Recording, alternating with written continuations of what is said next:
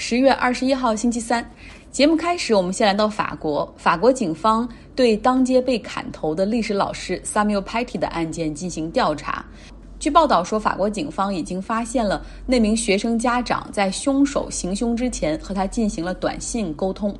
历史老师 Patty 在课堂上向学生们展示了《查理周刊》所谓亵渎先知的漫画。那有一个穆斯林的学生就把这个经历告诉了他的父亲。那这个父亲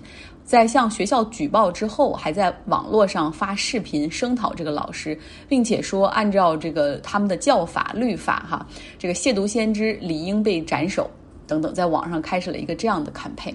十八岁的俄罗斯车臣一凶手，他和这个父亲还曾经发过几条信息。据法国媒体报道说，这个凶手属于一个法国的伊斯兰组织，平时他们看起来更像是一个 Muslim community，一个社区类型的组织。那目前这个组织有十六个人已经被逮捕，协助调查。法国同时对境内的五十一个穆斯林组织，包括非盈利 （non-profit） 社会福利公益组织，发出了警告，就是说，如果你们胆敢煽动仇恨的话，将会立刻被政府关闭。在调查中，警方还发现，当这个父亲发出了这个网络上的视频之后，至少有八十多个人和组织发言支持说杀掉这个老师，其中就包括巴黎北部的一个清真寺。那目前这个清真寺也已经被关闭了。法国是目前欧盟国家中这个穆斯林人口最多的一个，大部分都是来自于北非，也就是法国的前殖民地。作为移民。他们的第一代的这种父母一般都是辛勤工作、勤勤恳恳来供孩子们上学读书，但是呢，作为移民的第二代，他们很可能现在是徘徊在社会边缘，因为可能小的时候在学校里遭遇过歧视，然后就开始逐渐抵制法国的这种主流的价值观，也有很多可能没有能够上大学，或者很早就辍学了，毕业之后也没有好的工作。然后呢，在网络上，然后包括在社区中，就开始回归宗教，并且受到极端思想的这种侵染。哈，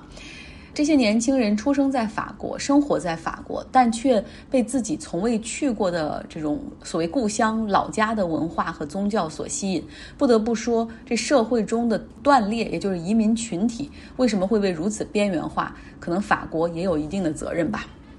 接下来，我们来到美国，说说科技行业的反垄断案件。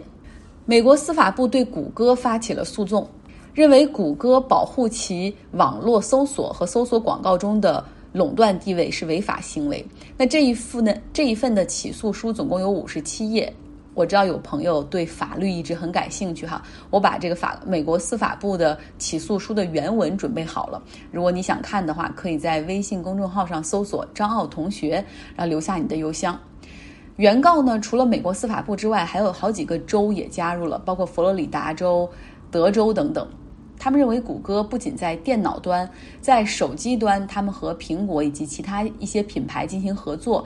让谷歌浏览器成为默认的浏览器。那么，在整个的搜索引擎的市场，谷歌占据的市场份额超过百分之八十。诉讼中呢，美国司法部说，二十年前谷歌是硅谷的初创公司，代表着创新和未来，而现在他们成了互联网垄断的看门人，同时他们也成为了这个地球上最富有的公司之一。这个是这个起诉书开篇的第一段哈。那谷歌目前的市值超过一万亿美元，现金储备一千二百亿美元，真的富可敌国。不过反垄断案调查在美国，它需要找到一个证据哈，就是说消费者的利益受损。但是我们知道，互联网上提供的这些服务，不论是搜索也好，或者是 YouTube 上面的一些视频，都是免费的，非常难以去量化说这个消费者最终在网络时代他们。利益受到了多少损失？所以说这个案件的审理哈和调查也会对美国现在的反垄断法是造成了一次挑战。民主党的议员们一直也去积极的呼吁要去就改变现在的反垄断法，让它更加适应于二十一世纪，而不是针对二十世纪的那种什么反洛克菲勒的这种石油托拉斯。其实我觉得，我我们国家的这个最高领导层，他们也经常组织定期学习哈，学习一些新的技术，像区块链呐、量子科技，每次学习也是一小时。这些课题一小时是什么都学不会的。但是这种学习的氛围挺好，我建议可不可以学习一下怎么样去监管？比如说，你看现在国外，不论是欧洲还是美国，都开始对科技行业的巨头进行反垄断调查。那这个是不是可以学，而不是说去学一些根本不太着边际的，然后泛泛科普一小时之后，最后总结出了四个大字“大力扶持”，然后就草草结束，结果只能让这个题材成为股市上爆炒的板块。反垄断呢，是从九十年代末开始，他开始对科技行业进行调查。当时受到调查的是微软，电脑桌面系统那，微软是绝对的一家独大。当时的比尔盖茨还挺，我现在看到他当时九几年的视频，觉得他还挺狡猾的。然后他还说，啊，反垄断不能够适用于日日新月异的科技行业。他当时和谷歌现在一样的论调哈，就是说，不是我们强迫消费者使用，而消费者自主的选择。有时候想想，这个比尔盖茨经过三十年，他也发生了人性的转变哈。原来年轻的时候更多是逐利，而现在也是有有很多的这种公益心哈。我们说脱离了商业之后，人就离开了那个 dark side，就是那种黑暗的暗区。那么当时呢，众多告。微软的案例之中，就有一个是刚刚创立不久的搜索引擎公司谷歌，他们告微软没有开放浏览器的权限，就是所有用户你只要用电脑打开 Windows，就只能在这个 IE 浏览器里面然后进行搜索。所以你看到了吗？当时谷歌还是一家小公司，他们认为说确实巨头可以利用垄断地位去打压一些新的公司和新的技术。但是现在谷歌就变成了这个当年的微软哈，大概从二零零八年开始，当时呢已经是市场上比较大的份额的这个谷歌开始陆续遭到起诉和调查。在美国，他他们遭到雅虎的这种起诉哈，就是雅虎说它垄断市场，然后打压竞争对手。在欧洲呢，他们被欧盟也就盯上了。在二零一五年左右，美国监管部门他对谷歌心慈手软，没有处罚和调查，只是说啊会密切观察。但是呢，欧盟那边却对谷歌拉开了罚款的序幕，一开始是二十四亿美元，理由是谷歌利用垄断地位去降低它竞争对手的网站的流量。比如说，要想搜索一款产品的时候，那谷歌的子公司或者它参股公司的广告会最先出现。之后呢，欧盟又罚了谷歌五十亿美元，理由是就是手机系统他们在安卓上也是滥用这种垄断地位。除了交罚款之外，谷歌还承诺说要改变他们的一些 practice 来适应欧盟的规则。那为什么美国监管层好像就对谷歌下手一直都很软，而且很晚呢？其实因为谷歌真的在游说华盛顿 DC 这些政治家上面。做了很大的功夫哈，他们是 DC 的游说大户，在二零一九年，谷歌大概就花了一点二亿美元来进行游说。那记得我们之前讲过一个小新闻吗？就是全球的一些反垄断部门，可能二十个国家的这些人哈，然后这种高层大家凑到一块儿来进行集中培训和交流，由一个民间的国际法律组织来承办的哈。那这个组织的背后的捐助人就有谷歌。但是现在不管怎么样哈，终于开始，虽然慢半拍吧，但是终于开始对谷歌开始反垄断调查了。那接下来可能是 Facebook，可能是亚马逊。我们虽然讲的是谷歌，但是大家也可以把谷歌换成我们生活中的一些这种互联网的巨头哈，看看很多场景真的适用。过去你想买个什么东西，可能是打开搜索引擎搜索，然后点击链接进行购买。那么现在因为大数据的利用，比如说我想买一个一盒巧克力，那我可能只要搜索一次，浏览器的侧边就会不停的弹窗，然后出现关于巧克力的广告。那我可能打开的一些视频前面的广告也会是巧克力公司的精准投放，比如说像美国的视频网站 YouTube，它也是谷歌的。那么，另外，我们平时生活中，你看，还比如出门要用地图吧，谷歌地图导航一切。比如说，想看看要加油了，周边加油站的价格也全部显示在上面。想去哪个餐厅、酒店的评价也全部都在上面。所以说，《纽约时报》有一个文章哈，就写到说，我们现在所生活的世界好像是谷歌的世界，我们刚好生活在这里而已。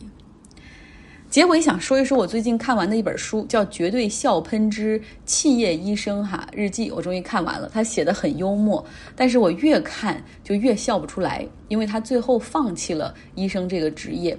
是因为医疗事故。我就提前剧透了哈，那是他的责任吗？其实不完全是，因为每一个环节的医生都很疲惫。在超声 CT 科的时候，就有医生有疏漏，并没有把这个有一些有关键的信息告诉他。那最后出了医疗事故，他是妇产科的医生，然后就导致出现了死婴的状况。那么医院没有责怪他，他也没有因此丢失行医执照。但是从那次之后，他每次做手术的时候，那一次的医疗事故总是历历在目。然后他就变得很保守，就稍微情况一有点复杂，他就马上会建议剖腹产。然后因为那个时候他已经做到了副主任吧，然后就必须都是他来执行，他不会让手下的人来干。后来他就发现，就是不论诊断或者接生了多少个病人，就是那一个医疗事故的那一刻总是历历在目。后来他申请干脆成为。转业成为行做行政岗吧，但是最后还是没有办法摆脱那样的阴影，干脆选择了辞职。英国最引以为豪、国民幸福指数排名第一的是他们的 NHS National Health System。那么这个系统目前正在大规模的流失医生。看完了这本书之后，希望大家都能够对医生多一些同理心，因为英国的医生可能和我们国内的医生一样，工作时间超长，薪水又很低。甚至当自己婚礼当天都可能因为找不到人替班，然后就草草露了个面，就赶紧又跑回医院做手术了。书中有不少好的内容哈，我希望大家可以自己买来去看。那我 highlight 两点。就是觉得挺有意思，跟大家分享一下。第一点就是这个英国医院的妇产科，他们有一个家暴介入机制，有很多遭遇了家庭暴力的妻子，然后他们这样的这种家庭中的那个丈夫，通常控制欲很强，哪怕他做了产检怎么样，都会就是贴身跟着哈，导致这个妻子没有办法去举报，甚至也不能够联系能够帮助他的人。所以英国的医院就在女厕所的每一个隔间里面。都放了一个小本儿，上面贴满了这个红色的这种圆点，然后写着说：如果你正在遭遇家庭暴力。需要我们的帮助，请将一个红点儿贴在你病历的本儿的背后。医生看到病历本之后，就会找个借口把丈夫支走，然后打救援电话，联系相关组织。其实我觉得我们国家的医院哈，尤其是妇产科，也可以考虑引入这样的机制，因为在我们国家，家庭暴力也是一个很普遍的现象。据统计，每八秒钟就有一个女性在中国遭遇家庭暴力。第二个有意思的点，也不能叫有意思的点，我觉得很有道理的是，他最后这个医生哈写了说如何能够阻止核武器战争。他引用了哈佛大学教授 Roger Fisher 的一段话：应该把美国发射原子弹的按钮移植到一个志愿者的心脏里面。假如某一天总统想按下这个按钮，屠杀无数人，他必须先需要拿一把屠刀，亲手剖开这个志愿者的胸膛。然后拿到这个按钮，因为这样他就能够理解什么是杀戮的真正意义，从而害怕自己行为的后果。我觉得这个真的是一个好主意。好了，今天的节目就是这样，希望大家有一个愉快的周三。